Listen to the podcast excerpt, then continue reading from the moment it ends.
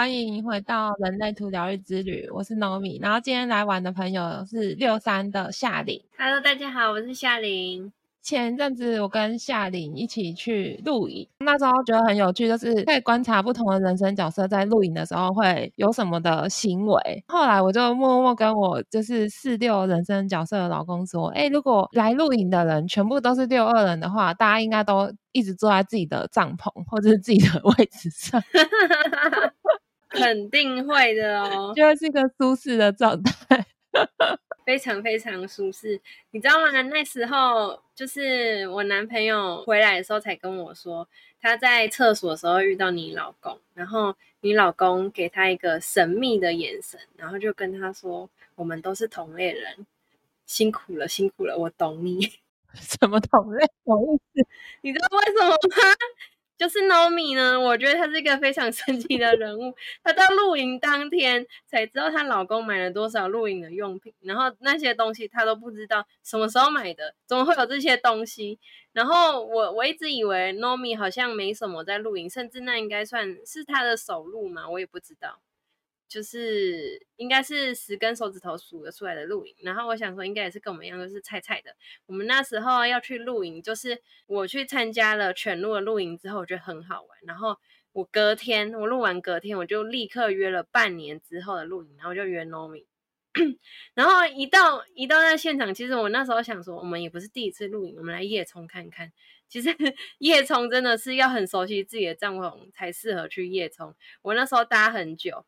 然后，然后我就看那 Nomi 为什么跟她老公好像也是第一次开，他们是开心脏，为什么好像他都老神在在，都不会担心会搭很久，搭到很晚，搭到半夜这样子？不是，我们也是第一次录影啊，所以不知道担心什么，而且每个都很惊奇，说啊，我们有这个东西啊，我有那个东西，怎么会有这个东西？好像不是。好像好像好像他他只是过 来录那种大家都懒人录影都已经搭好了那一种，我觉得超好笑。然后更好笑的是，嗯，我我我跟我男朋友就是搭好之后，然后我们就去 Nomi 旁边的那个天幕底下那边，就是聊天来观察他们的装备，因为我们那时候都还没有买装备，就只是先研究一下别人的，然后是用租的。然后一开始我还以为。就是 Nomi 他们都是用租的，结果 Nomi 就跟我说没有啊，这都是我老公买的。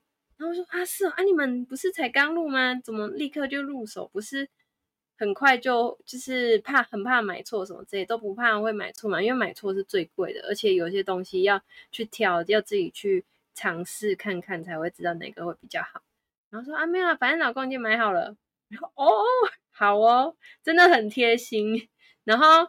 Nomi 的老公，我觉得他真的是超级神 carry 的队友，你知道为什么吗？那时候，那时候我男朋友他他有点在微抱怨说啊，我都坐在旁边，我都好像没做啥事，煮饭也是他在煮，然后就真的是啊，不然，然后他看到 Nomi 的状况之后，他就觉得我非常非常的 carry，从此就不再抱怨了，真的。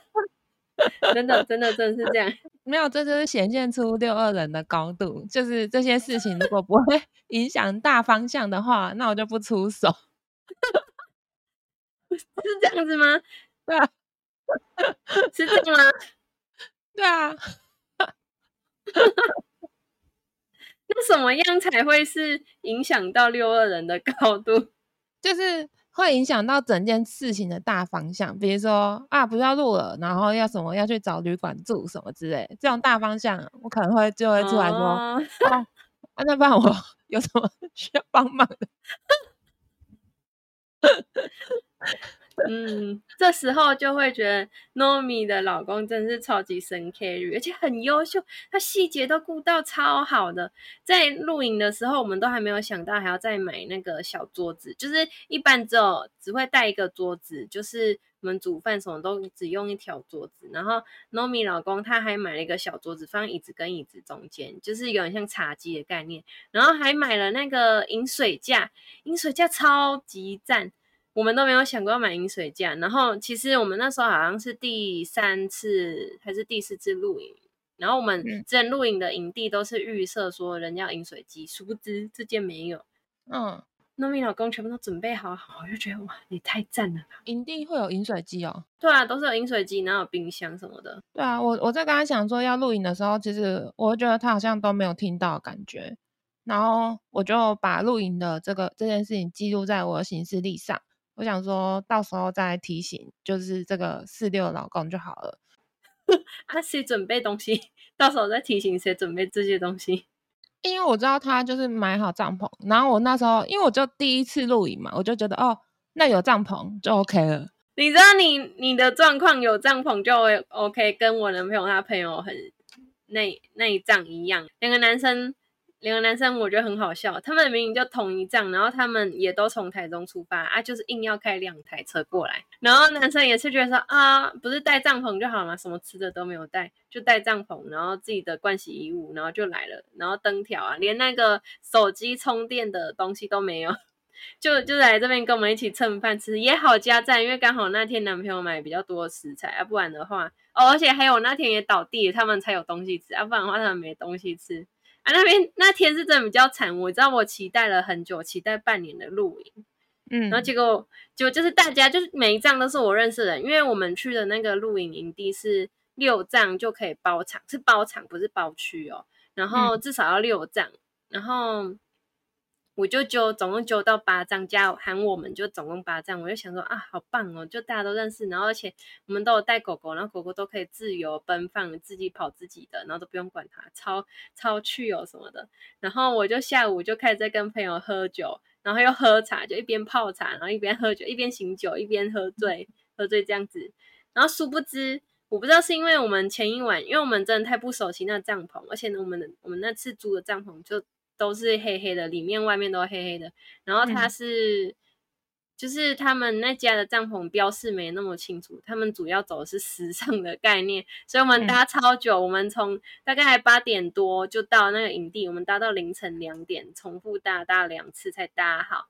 搭到凌晨两点之后，我们没有吃晚餐哦，而且也没有洗澡。我们想说都都是到那边才用。原本我是预设说大概到那边弄一弄，八点搭好，这样就可以吃 晚餐，然后洗洗看星星了。我们就搭到两点，然后才开始就是搭完之后才去洗澡，然后洗完澡就总共弄弄，快四点了。然后我男朋友就问我说：“你还会饿吗？要不要明天再吃？”说不行，我一定要吃东西，我好饿，我真的超饿啊！刚好那天生理期又第一天来，嗯然后。反正我又没睡饱，然后晚上那时候搭帐篷的时候有点下雨，风又蛮凉的，可能就是那时候就已经有点感冒了。然后我又喝啤酒，又边喝茶，所以我就倒地。然后我男朋友他就去帮我买那个原本要买感冒药，可是买不到，然后就去帮我买益生菌。就益生菌才下肚大概十分钟，我又吐出来了。然后后来就应该是就是发现应该是感冒啊。嗯嗯。不是啊，因为你们前一天为什么搭帐搭到那么晚，不直接煮泡面之类，赶快吃完就好？我们没有带泡面啊，而且没有预设我们要吃泡面这种事情。我们都已经带好了牛排啊、火锅啊什么之类的，这种很大餐的东西，超期待的。我期待半年，而且未来这次的露营，我觉得也这是我今年最大、最大、最大的收获。最大收获？对，因为我从来哦没有想过我会来露营，我会喜欢露营。我以前听到要露营，我都觉得很恶心，因为我超怕虫，就是连那种蚊子我都觉得很恶心，我不能接受那一种。啊，然后就打下去，我会觉得就超恶的，就对。然后我就我我就很怕虫，然后我连蝴蝶也没办法接受。你知道为什么我会想要去露营吗？为什么我会揪到这个？就是自己才突然变主揪，狗狗可以跑，不是？我跟你说，这个这个是后来后来才才是我喜欢露营的其中一项原因，但不是主因。嗯，我那时候会参加露营，会人生体验第一次露营，是因为我参加了，就是我在赖里面加入了那个狗狗的群组，他们在揪犬路那个团路，然后我们之前嗯有参加过，只是是参加野餐组，然后后来他们又再嗯揪一次，然后我只是想说啊，意思一下乱喊一下加一，就乱喊加一，然后他们就说他们是要认真录影哦，我就哦。然后我就跟我男朋友说：“哎、我好像乱喊加一要去录影了耶。”拿什么？就是乱喊加一，就就跟人家说我们要去露营了，然后就去了。好随便哦，超随意的，什么？那你人生很重大的一次录影，就我认真听完是。就是就是，我跟你说，这一切都是始于一场意外，也就只是我这边乱喊。然后其实那时候离那个录影时间还很久，然后有的人是想参加录影，但是还额满了。然后我就想说，嗯，好啦，反正虽然有理由也是可以拒绝的，就是借口嘛。你知道，有的时候懒懒出去的话也是有借口。可是人家有有几张都是想参加，还参加不到，然后我们都已经被加进去了，就不要取消好了。然后我就跟我男朋友说，我们去租帐啊什么之类。啊，那时候跟其他路友都还不熟，其实我们也不知道露营要带什么。然后刚好我们去租的那一家帐篷有那个新手懒人包，可是其实新手懒人包还是有很多东西没带到，它只是给基本的帐篷，然后睡垫、椅子、桌子这样子而已。哎，那蛮方便的，就是一起租这样。对，它是新手懒人包，可是其实有很多东西要自己带啊，像是枕头啊、棉被啊，有的没的。不过我们那时候去的时候是夏天，所以超热哦。电风扇我们也不知道要带，超好笑。应应该说那时候是春天左右，没有想过会这么热。嗯嗯，反正就是死于那一场露营。还蛮好玩的，虽然没有带枕头，真是各种失策，而且那个睡垫租的没有租到很好，它就是很薄薄一层的薄薄的垫子而已。不过那一次露营，我就觉得说啊，如果是那个睡眠睡眠的的那个部分搞定的话，那是不是应该会更好玩？然后我那时候露营完，隔天我真的立刻隔天我就去问我朋友说，哎，我觉得露营很好玩，你们想不想露营？我来包场。然后 Nomi 就被我揪进来了，就是有我们，就是就是因为那样子，然后我们才会有这场露营。只是我期待半年，我也没有想到我会是倒地不起的状态。我真的很期待，我那天真的超期待，而且因为我是整场里面唯一认识所有这样的人，所以我一倒下，其他人都失联了。对，就是你倒地，大家都失去连接。就很像陌生人在露营这样，对，太可惜了。对啊，哎，可是下次还是有很多机会在露营，因为至少都认识，然后都狗狗啦。对你不是有一条通道，之前有跟你说，就是你都会遇到一些别人遇不到的事。你什么什么东西，什么通道？就是一条情绪那边一条通道啊，就是你总是会遇到很多别人不会遇到的事，然后。因为累积你这些经验之后，当别人不同的人遇到这些事情之后，可能来问你，或者是在你旁边，你就会很理所当然，而且觉得那没什么的，跟他说啊，这不就那样那样就好了。因为这些危机呀，或是不寻常事情，你都碰过。我觉得我碰过蛮多的，光是录影几次，我就碰到很多状况了。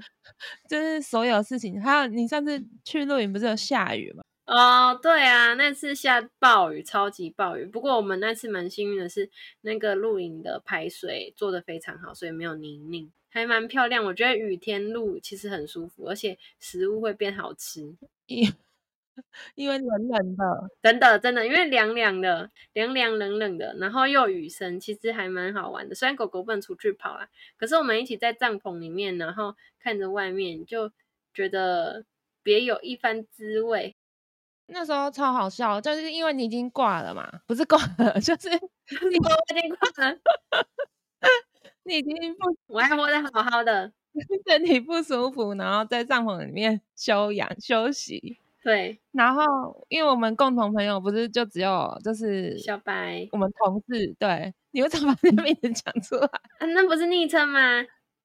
人家不知道是谁，不知道他，好好，对，然后。因为他的人生角色是二四，然后我就可以很明显感觉到二四的人生角色的运作。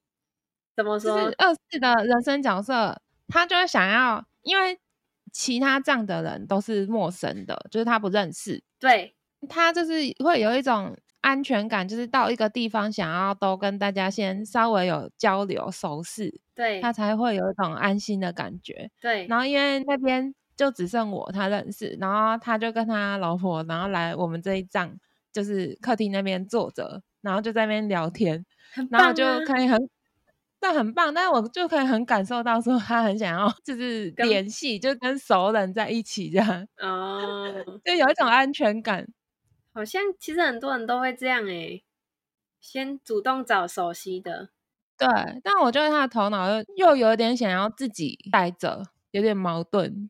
就是他是想要自己回去做自己的事，可是又觉得好像跟大家都不熟，所以先找熟的人在一起这样。哦，哎，可是我觉得他二世嘛也是蛮热心的。那时候就是我有一个朋友，他是自己一帐，嗯，然后他的帐篷跟小白就是跟跟那同事的那帐篷其实是一样，只是好像比较大还是什么的。然后他们已经先搭完，因为他看到一个人，然后我那个朋友还。还来问一下怎么搭，小白就马上去协助他，帮忙他搭帐。啊，我有看到他帮他搭，然后他说他们的帐篷好像是差不多类型的。对啊，对啊，因为二四就是这样啊，他就是外表给人家感觉很友善。哦，但他其实还是会冷冷的，是这样吗？有段距离，就是真实的内心的想法是有段距离，可是外表给大家会觉得哦很。很友善啊，然后马上就很像朋友这样。哦，我昨天哎，前几天好像问你说，什么？你最近不是有在录 podcast 吗？对啊。然后你居然，你那时候居然跟我说，你已经想了五十四个主题，有个夸张。对啊。不是因为，因为这是很接近生活的东西，所以五十四个主题真是信手拈来。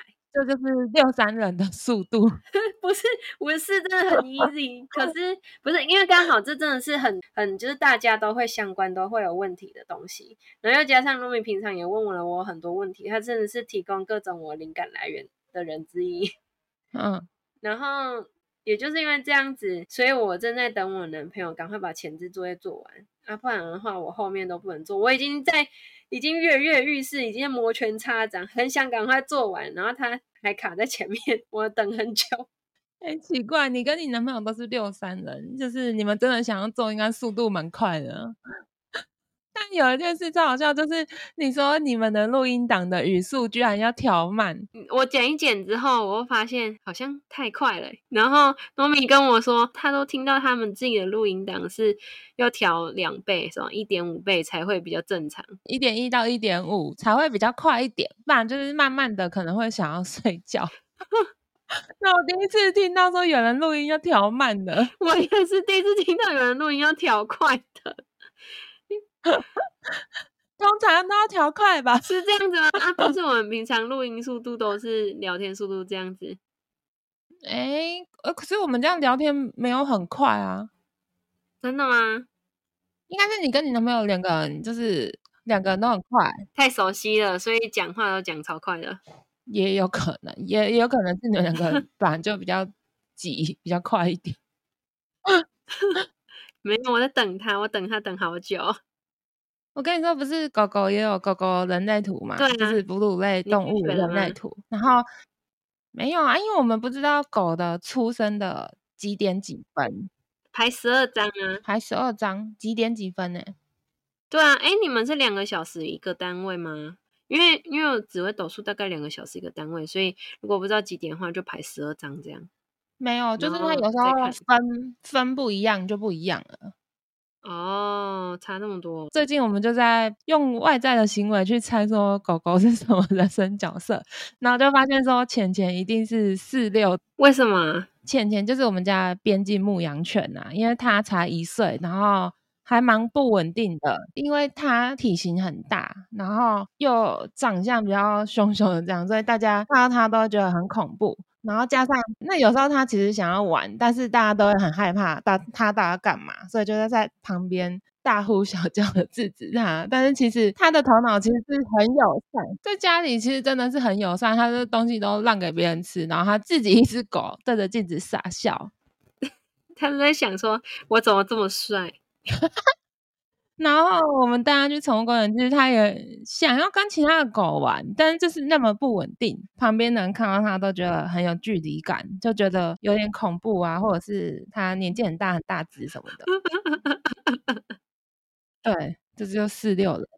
然后上次我们自己去露营嘛，那时候我我妈妈有去，然后我妈妈是人生角色是三六，对我，们去的时候刚好营地的管理员确诊，然后他他没有出现，然后那整个营区都没有人，没有管理的人，然后他就说啊，你们到的时候就自己搭帐篷就好，然后我们就想说哦，好啊好啊。